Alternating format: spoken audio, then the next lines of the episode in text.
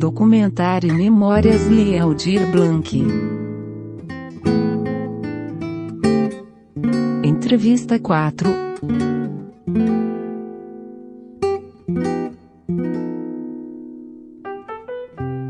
Eu sou Maluviana, nascida e criada em Porto Alegre, Rio Grande do Sul.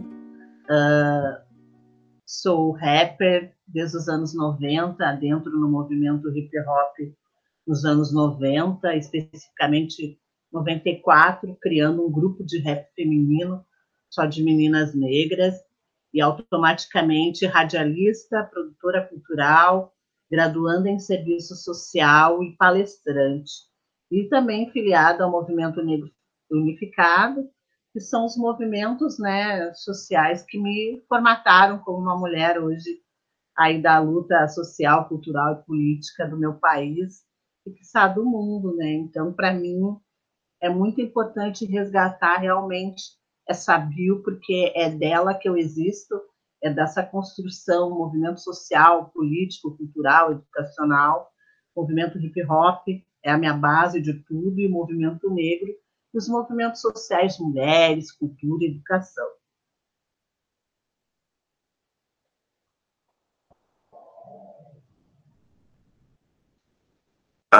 Muito bom, Malu. É... O setor cultural foi o primeiro a parar e o último a voltar. Como foi para você e a sua análise sobre o movimento cultural nessa questão é, quando chegou a pandemia? O que, que você pensou? O que, que você refletiu? Quais foram as primeiras ações? Bem, é, vou, dar, vou dar continuidade ao que eu falei desses últimos anos no Brasil a gente vem lutando, né, tentando resgatar o direito a uma série de coisas.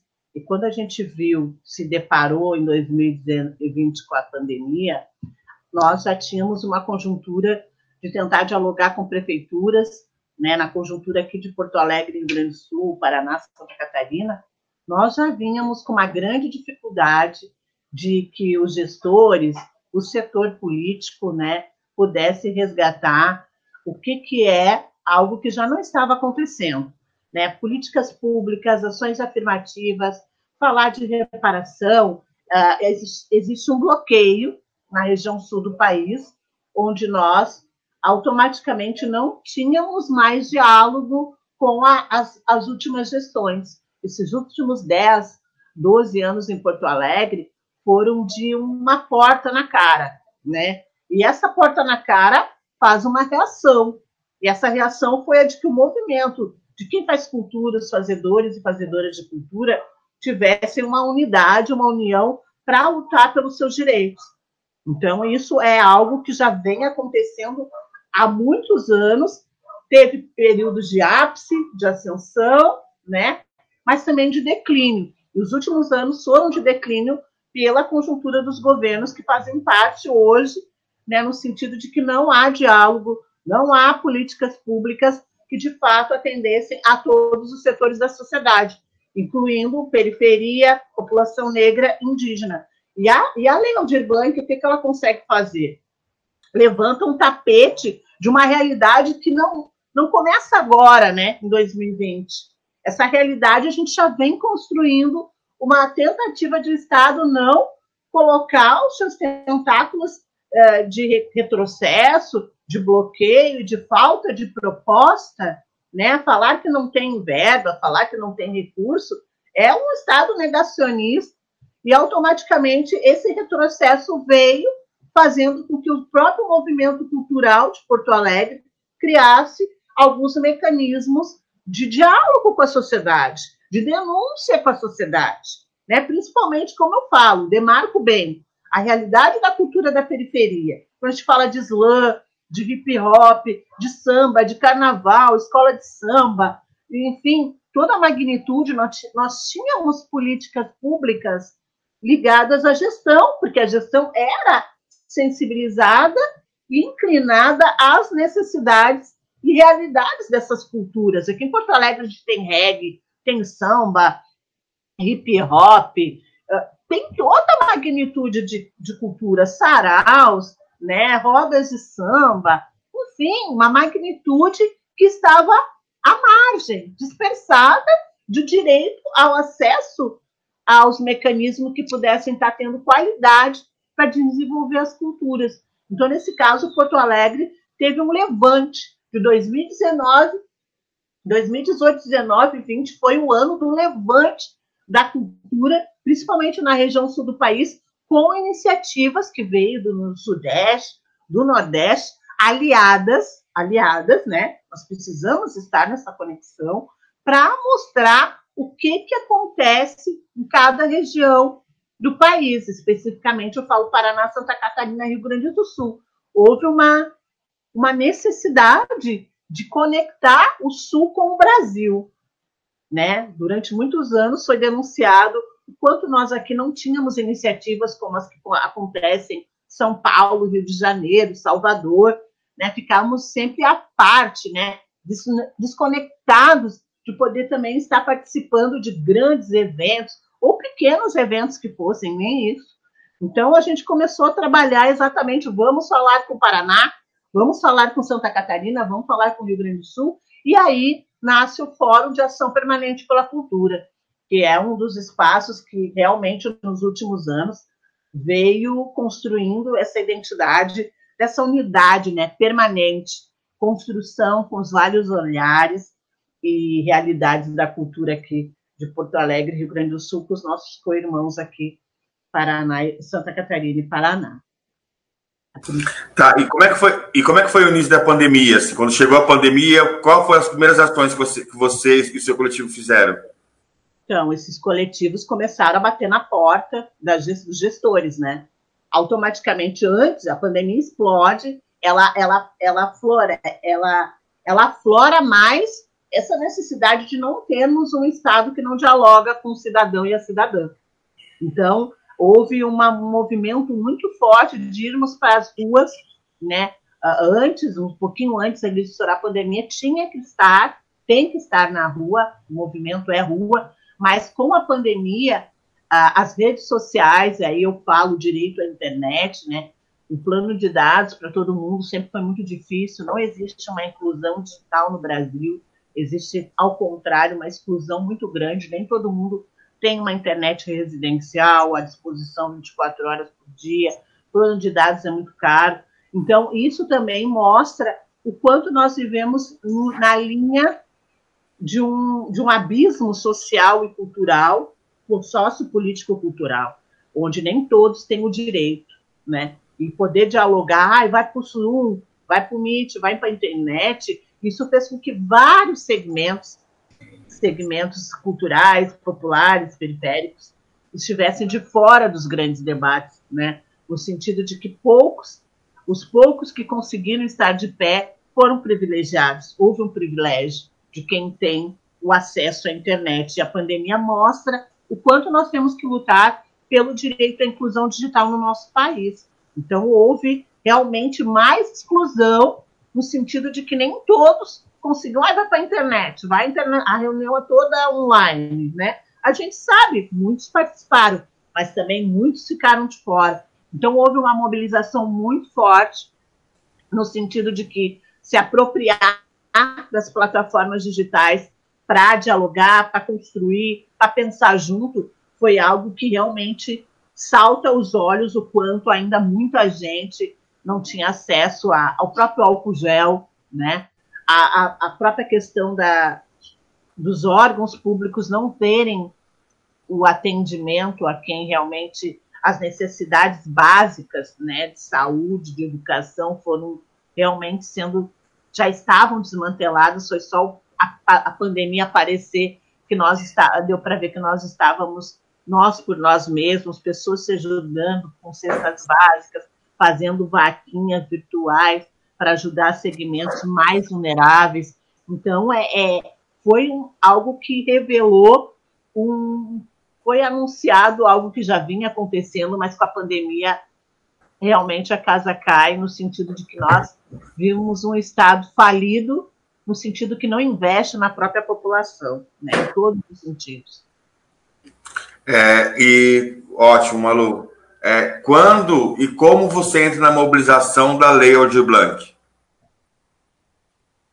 na verdade, a, a construção da Lei Aldir Blanc, ela, ela foi, é um processo de construção que realmente requer, um, um, não é uma expertise, mas sim a vivência de lutar por políticas públicas que já veio por ter atuado no governo federal, governo Lula, governo Dilma, sempre ligado à gestão, nós tivemos alguns, algumas situações que vinham acontecendo em Porto Alegre, nos levaram a criar campanhas, né? campanhas que vinham com bojo de denúncia, de atender às necessidades e, ao, e ao, ao mesmo tempo informar. Então, aconteceu, a Lei Aldir Blanc, de fato, cria, aqui em Porto Alegre, Rio Grande do Sul, uma necessidade de criarmos uma campanha chamada Cotas e Ações Afirmativas para Negros e Negras na Lei Aldir Blanc, onde acontece um fato racista a partir da área do cinema, né? Foi, digamos assim, o estopim, né? O estopim para que nós disséssemos assim, chega, né? Se aliar com parlamentares, se aliar com pessoas que ou não têm entendimento ou querem ter um mecanismo de um canal de comunicação urgente necessária a partir de uma campanha que mostra o, a, as, as situações nefastas do racismo. Né? Então, uma jovem negra cineasta chamada Mariane Ferreira, digamos, foi vítima de racismo numa live, uma, das lives, né, no auge ali da pandemia, onde uh, a área do cinema ficou numa saia justa, onde demonstra o quanto existe um não existe um diálogo do que, que é fazer cinema negro, cultura negra em Porto Alegre, sendo que nós temos várias referências, né? E quando eu falo de referência, eu estou falando de Oliveira Silveira, estou falando de, do Grupo Palmares, nós temos vários referenciais de pessoas que iniciaram lá nos anos 60, 70, para que nós tivéssemos uma sociedade, o um mínimo do mínimo, que respeite a população negra porto-alegrense. Então, o ato racista foi uma empresa, uma, um coletivo né, de de fazedores de cinema, fez com que nós nos posicionássemos a partir do Fórum de Ação Permanente pela Cultura com essa campanha.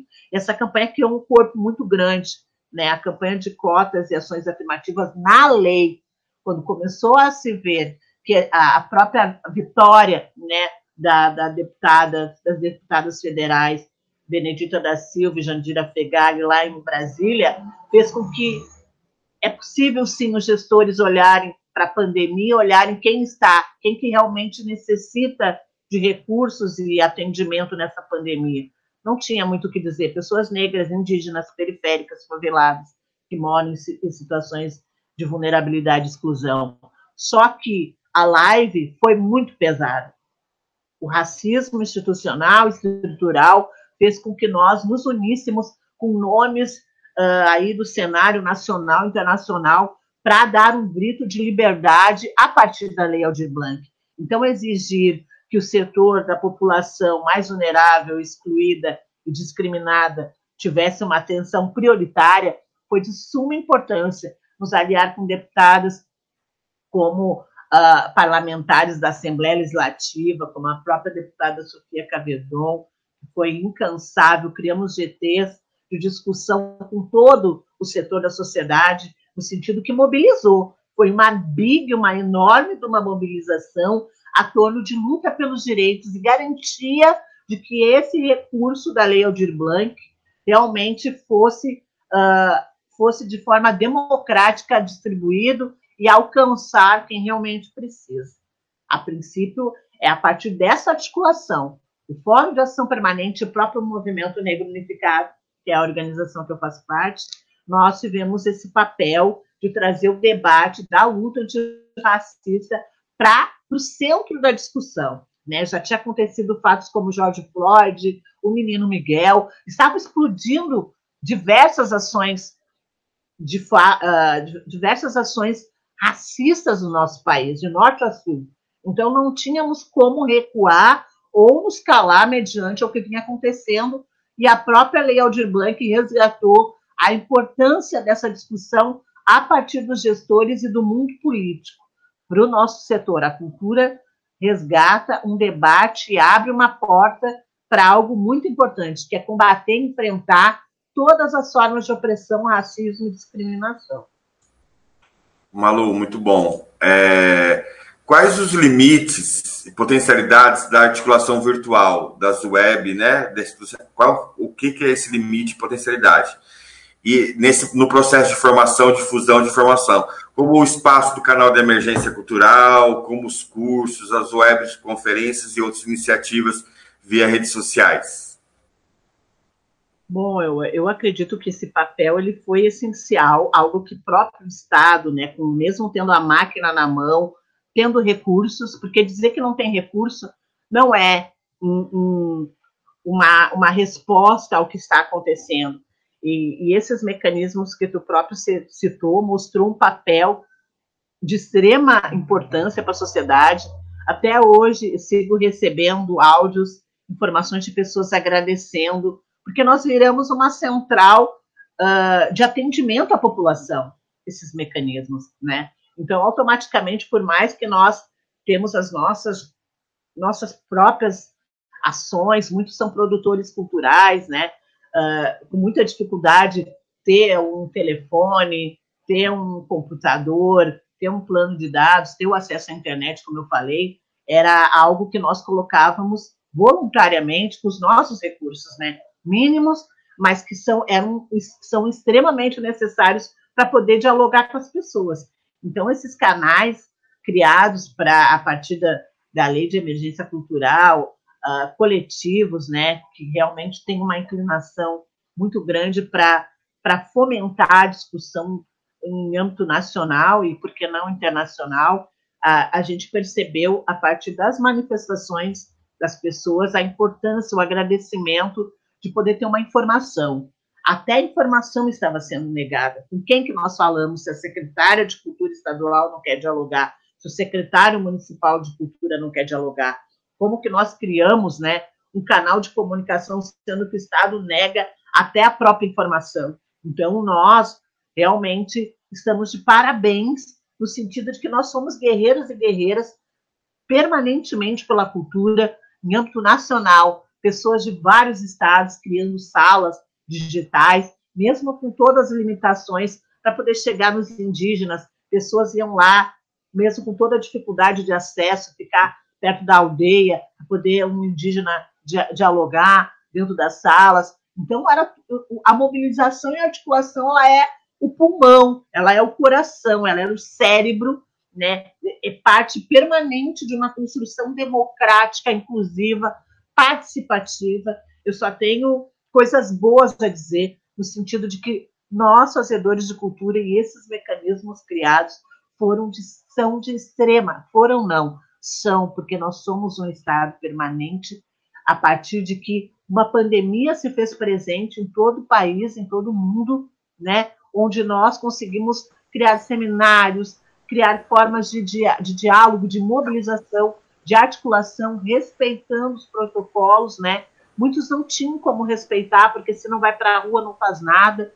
Então, uh, esse espaço, né, esse quadrado, com acesso à internet, fez, salvou vidas. Né? Conseguimos uh, mostrar o quanto querer fazer faz toda a diferença. E nós nos deparamos com o Estado, com municípios que não estavam fazendo, não querem fazer e não fazem. Isso que é o, o extrato de ver o nosso trabalho hoje estabilizado, é, é vendo que muitos coletivos conseguiram sim acessar os recursos, né, a partir dessas mobilizações, mas ao mesmo tempo como que fica? A pergunta que fica é: qual o papel do gestor? É negar informação? É não fazer nada? Ver a população num estado de situação complicada de extrema emergência e se calar, se negar a dialogar? É claro que não. Parabéns para todos esses mecanismos, né? Eu já deixo aqui esse registro para nós, o quanto foi importante estarmos vivos e permanecermos um estado permanente de articulação e mobilização em prol a toda a cultura brasileira. É, muito bom, Malu. É, vou pegar aqui. Quais as principais ações e encontros que você participou? destaca ao menos uma situação importante sobre o envolvimento com a mobilização e formulação da LAB. Bom, eu, eu, eu todos para mim são importantes, mas o que mais marcou e, e precisamos ter equilíbrio mental, físico, espiritual e também o nosso know-how profissional foi as lives, uh, a construção né, de espaços, de trazer, uh, convidar, articular, mobilizar, produzir, produzir com tanta limitação, né?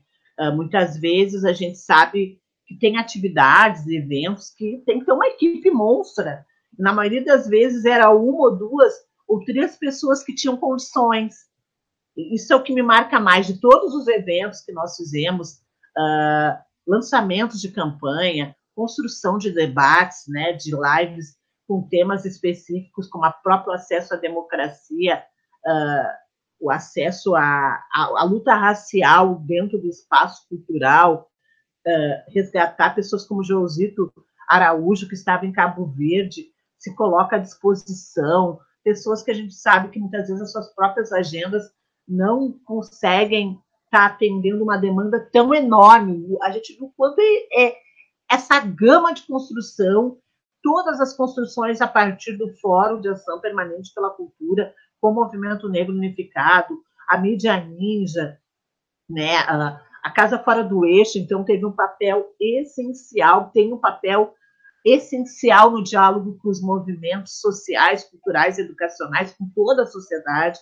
Então, foi, foi todos são importantes, mas eu deixo um, um registro dessa questão da questão do cinema e a democracia racial, né? Foi a partir desse dessa construção que a gente viu como tem gente boa, como tem gente profissional, gente maravilhosa e o quanto ficaram de fora durante muitos anos né? E nós somos um portal de novas ideias no ano pandêmico, uh, totalmente desestruturante para o mundo inteiro. A gente vê o quanto ter recursos parados é prejudicial à população, né? Pessoas que não sabem administrar ou não querem colocar recursos para injetar na sociedade de uma forma a, a, a ponto de, de empoderamento, de crescimento, de construção, de um olhar uh, étnico, social, de gênero e cultural é muito prejudicial. Então, para mim, todas as articulações a partir desses dois segmentos que foram que têm um papel ímpar, né? Esses quatro, o Fórum de Ação Permanente, o Movimento Negro Unificado, Mídia Ninja, Casa Fora do Eixo, todos os, os, os parceiros e aliados e apoios são importantes nessa construção e seguiremos em frente, né? A luta não para. Eu não sei se eu consegui mostrar, né? Eu não disse um específico, mas é que. Isso, mas agora, mas agora sim, você ou sua organização produziu conteúdos e ações para formulação e mobilização da Lab? Sim, Qual foi, sim. né? Destaque uma, uma, de maior repercussão que, que te produziu e marcou. Então, nós tivemos alguns eventos que tiveram que exigir muito do nosso know-how profissional. Então, uma cartilha sobre perguntas, né? Haviam muitas perguntas, porque quando a Lab foi sancionada, enfim, de fato aconteceu, chegou no município, chegou no estado, as pessoas não tinham muita informação de como essa questão das informações, a regulamentação da lei, quem pode, quem não pode, quem está habilitado, quem não está habilitado. Então, a partir do GT, que nós criamos de ações afirmativas, a partir dali nós conseguimos, da Assembleia Legislativa, com o apoio de deputados, né, a gente percebeu o quanto essa união, sociedade civil organizada, uh, junto com parlamentares e com alguns setores né, da sociedade que já tem a sensibilização, as coisas andaram. Então, essa cartilha e os espaços de construção, utilização das redes sociais a partir do MNU e do Fórum de Ação Permanente pela Cultura, esses GTs estão vivos até hoje, estão bombando, né, numa construção de que a comunicação não se estagnou lá, né, uh, no período. Ela segue, ela está em total efervescência, no sentido de que existem ainda muitas dúvidas, nem todo mundo tem o acesso à informação de como propriamente apresentar os seus projetos, encaminhar os seus releases, o histórico dos seus coletivos, da sua arte.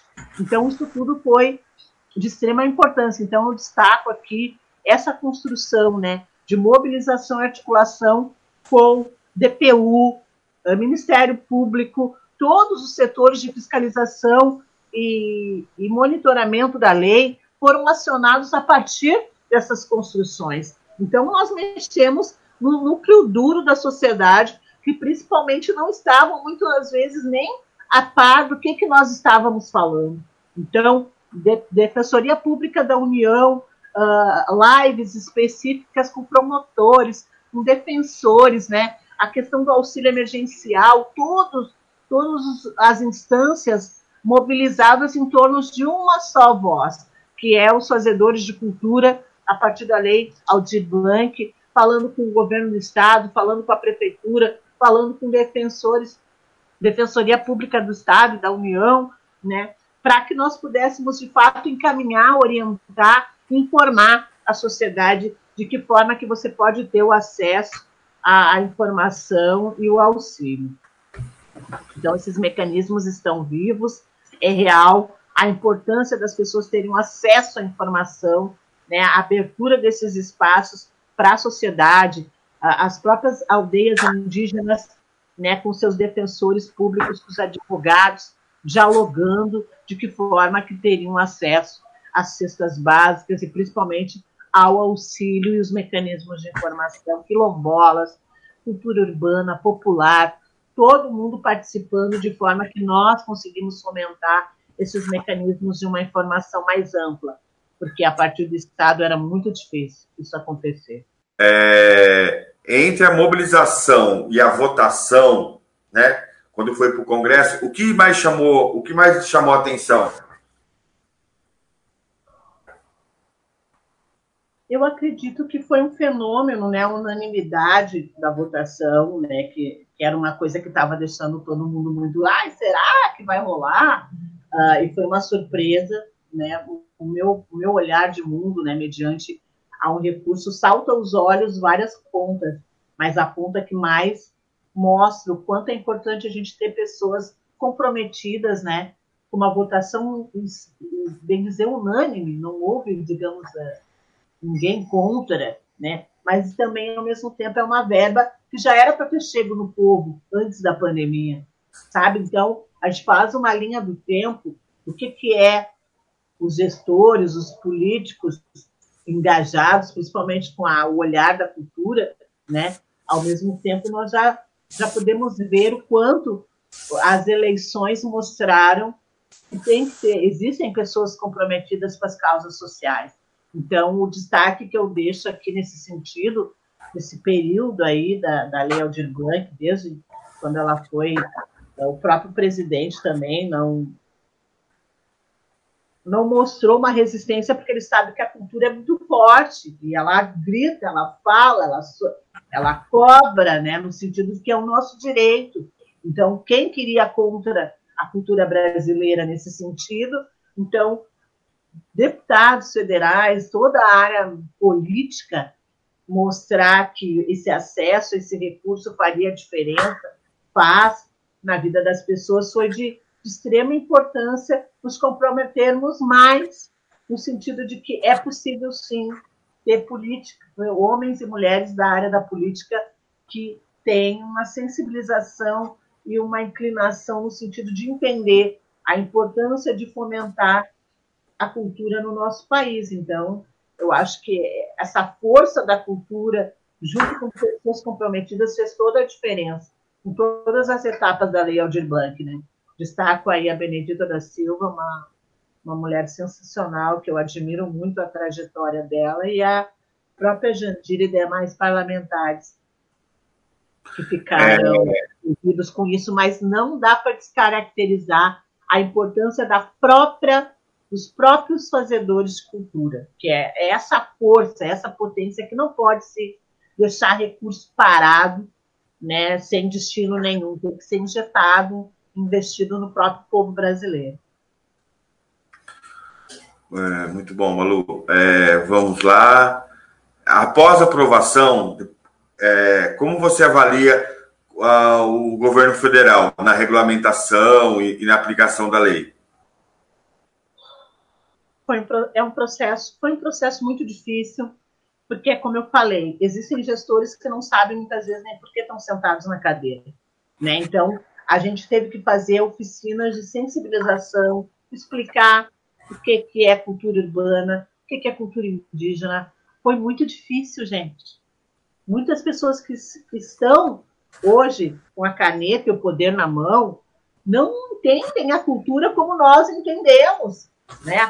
A, a, inclusão, a participação, a democracia na cultura para nós é uma coisa. Tem gestor que acha, ai, não, isso aqui não. Então, eu acredito que foi, é muito importante, foi não, é e será. Uh, entender que, por exemplo, se eu indico um secretário de cultura, eu entendo que ele saiba né, o que, que são as manifestações culturais, atualizando, né? É preciso ter um conhecimento, senão fica muito complicado. A da área da educação, ela tem que ter o próprio entendimento do que o governo federal demonstrou homofobia, racismo, preconceito, né? E quando chega no estado e no município, segura, segura. Então, o atraso, muitas vezes, o repasse, o atraso, houve muito atraso aqui em Porto Alegre, no estado do Rio Grande do Sul.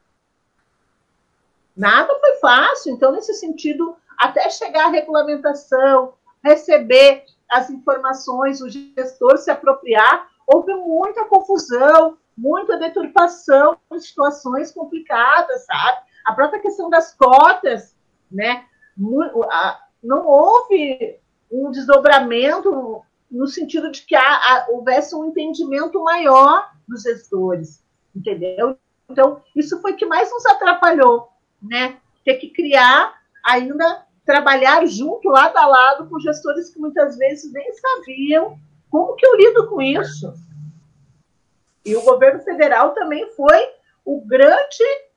O, o, foi muito complicado dialogar, né? porque as informações demoravam e até chegar no Estado, até chegar no município, e nós, né, mais uma vez referendo, o Fórum de Ação Permanente pela Cultura, os movimentos sociais, o movimento negro unificado ali, 24 horas, full time, atuando, construindo junto. Calma, gente, vamos para cá, vamos para lá, vamos fazer assim, vamos eleger nossos representantes para dialogar de forma democrática, não vamos meter o pé na porta, agora não é a hora de quebrar tudo, né?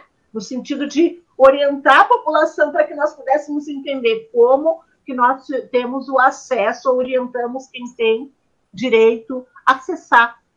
Então, é, é muito importante deixar isso destacado, o papel do Estado né, na garantia de direitos para o cidadão e a cidadã.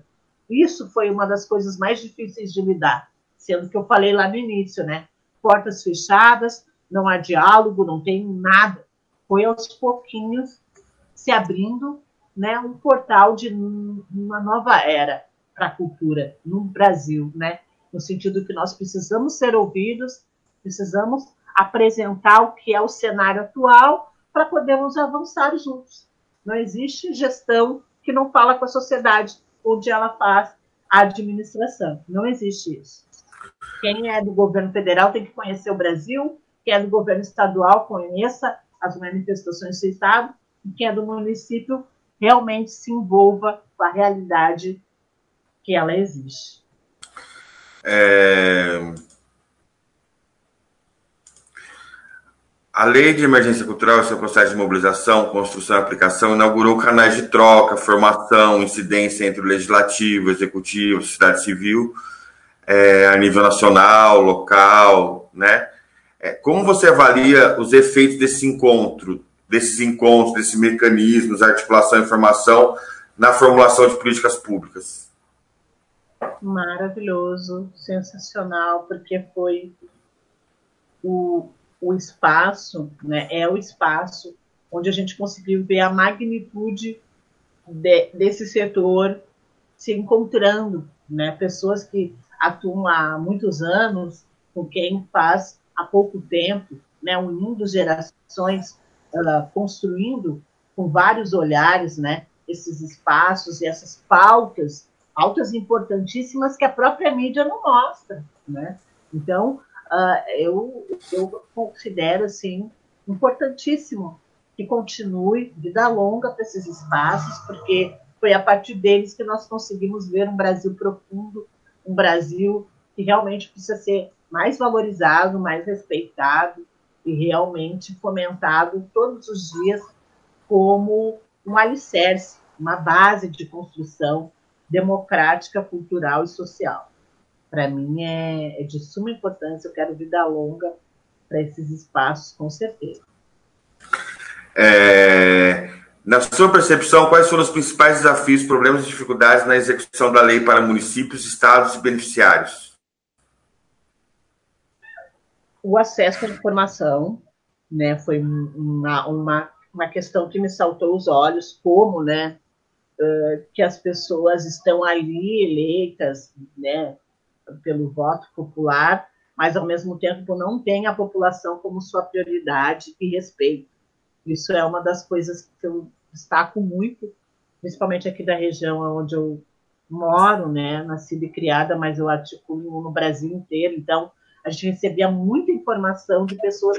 Olha, eu não tenho conselho, eu não tenho, a secretaria não dialoga, o secretário, mas vai lá, bate na porta, constrói. Eu acho que é, a gente percebe a dificuldade de portas fechadas na cara e isso faz com que a gente reaja, mas é um reagir consciente, planejado, organizado.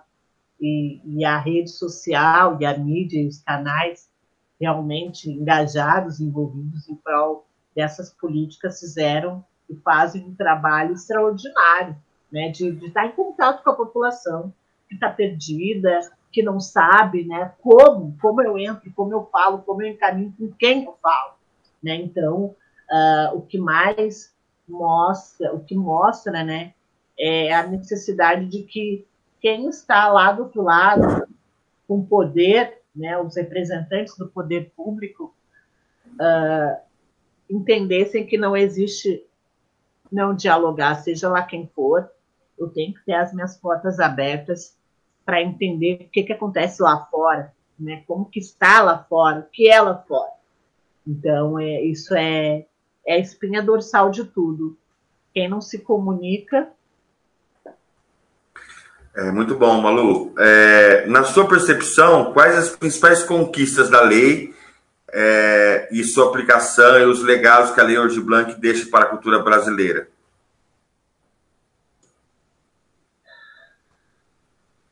Eu, eu vejo a lei como um, um portal, né, uma nova era de uma cultura de um país, de uma nação que tem muito para mostrar, mas só não mostra por falta de oportunidades, né? E o que, que são oportunidades? Direitos. O que, que são direitos? Respeito, inclusão, participação. O Brasil como ele é, o Brasil como realmente ele se manifesta, ele não é ainda valorizado. Ele não tem essa inclinação uh, com essa magnitude, né? Essa profundidade que a gente deu.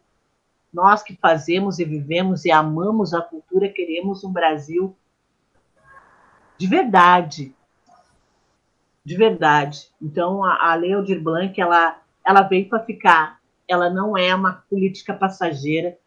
Ela traz, de fato, uma análise de conjuntura nacional onde a gente percebe que muito, muito, muito, muito ainda deve ser feito. Nós estamos na ponta do iceberg de uma realidade que aconteceu agora na pandemia, mas durante anos, há muitos anos, a gente vem sendo sabotado, boicotado, uh, discriminado por não ter o direito. Não, isso aqui agora não é o momento, isso aqui agora não é o momento. O momento é agora e é já. E a lei Aldir Blanc, ela veio para ficar mas ela tem que virar uma política não só emergencial. Ela vem para mostrar a importância do comprometimento, do respeito, da valorização da cultura brasileira. Quando nós fizemos as nossas conferências nacionais, regionais, mostramos o quanto, a, quantos não têm acesso a nada e fazem cultura e do governo Bolsonaro. É isso. Então, nesse hum. sentido, a importância da lei ela veio para ficar e ficará, mas com certeza com muito mais desdobramentos, respeito, valorização, inclusão, participação de quem está lá do outro lado do poder, que coloque a cultura como prioridade nesse país, como primeiro lugar. A cultura, o combate ao preconceito, à discriminação, a valorização da cultura brasileira, ela é agora, já, permanentemente. O Brasil profundo quer e exige que a nossa cultura seja respeitada e valorizada. Então, para mim, no meu olhar de movimento social, de fazedora de cultura, de produtora cultural e rapper, eu sou do movimento hip hop desde os anos 90, nós não tínhamos direito a nada. E hoje a gente vê o crescimento das culturas, a renovação, a atualização da cultura, e muito gestor nem sabe o que está acontecendo. Então, nós temos sim que continuar, e a lei, a lei Aldir Blanc é o guarda-chuva, ela é o portal de uma nova era, de um novo momento, principalmente para o Brasil, em todas as suas cinco regiões brasileiras. Muito bom, Malu. Malu, é, tem alguma pergunta, algum assunto que você gostaria de falar que não foi perguntado para você? É, eu quero destacar só essa questão da inclusão digital. A gente hoje está quase tem segmentos no Brasil, faço parte do Fórum da Internet no Brasil, né, que já vem há muitos anos dialogando em âmbito nacional e internacional sobre isso, e nós estamos já no debate do 5G. Eu acho que a gente tem que incluir, junto com a Lei Aldir Blanc, ministérios do desenvolvimento social, econômico, e, e não só focar na cultura. Acho que para fazer cultura tu tem que comer, tu tem que estudar, tu tem que trabalhar, tem que fazer lazer. Eu vejo uma, a cultura como a, a prioridade, mas todo mundo, ah, só vai falar de cultura. Não, a cultura para mim é vida.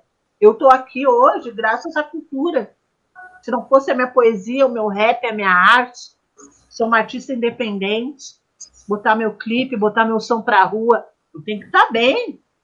Então, eu, quer, eu gostaria só de destacar a importância de nós, a partir da LAB, também falar com o Ministério de Desenvolvimento, a, a, o Ministério das Comunicações, a questão do 5G, a inclusão digital para todos os segmentos, principalmente indígenas, quilombolas, periferias, sabe?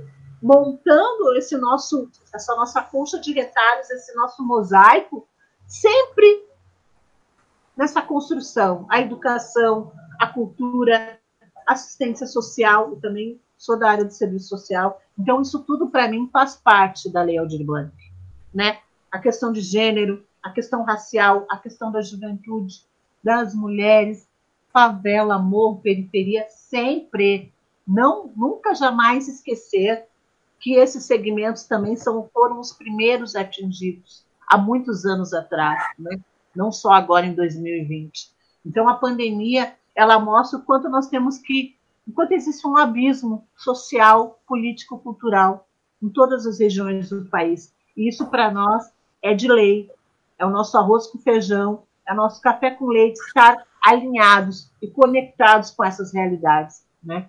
Então, é, é só um toque de o quanto é importante olharmos não só para a estrutura como ela é, mas olhar para o lado e ver que tem uns que estão numa situação bem complicada e ainda nem conseguiram acessar nem o, o auxílio individual, nem o coletivo e nem nada.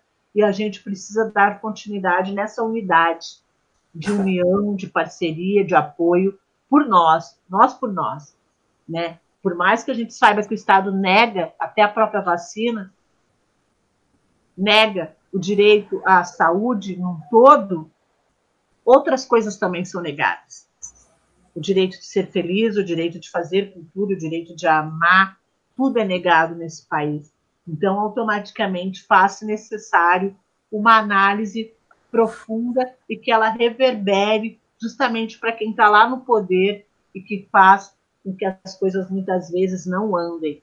Isso é uma releitura nossa, que através da nossa arte, da nossa cultura, dos espaços que nós criamos juntos, isso se passa permanentemente um processo de uma nova sociedade onde ela inclua, onde ela faça com que as pessoas possam ter o direito de falar, o direito de demonstrar o que, que é o mundo que ela vive. Né? Então, nesse sentido, era só esse toque.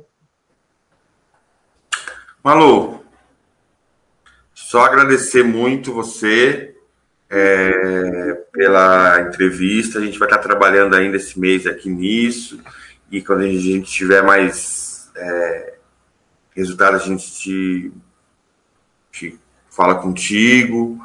É, a nossa parceira aqui de São Paulo, a Rita, está entrando em contato com você, né? A Rita Teles. E também é uma parceira nossa também aqui, que a gente trabalha, faz algumas coisas com ela e estamos juntos. Desejar muito, muito axé, muitos melhores caminhos para ti. Não sei, não sei se a Thaisa, a Maria quer falar alguma coisa. Só agradecer. Valeu, Malu. Ah, eu que agradeço, gente. Eu amo vocês, amo tudo que a gente construiu junto. Eu tô só pela vacina que eu quero em São Paulo, quero ir na nave, tô louca para conhecer a nave. E, e é isso, nós vamos viver essa construção até ficar velhinho. Não tem mais como voltar atrás, é daqui para frente.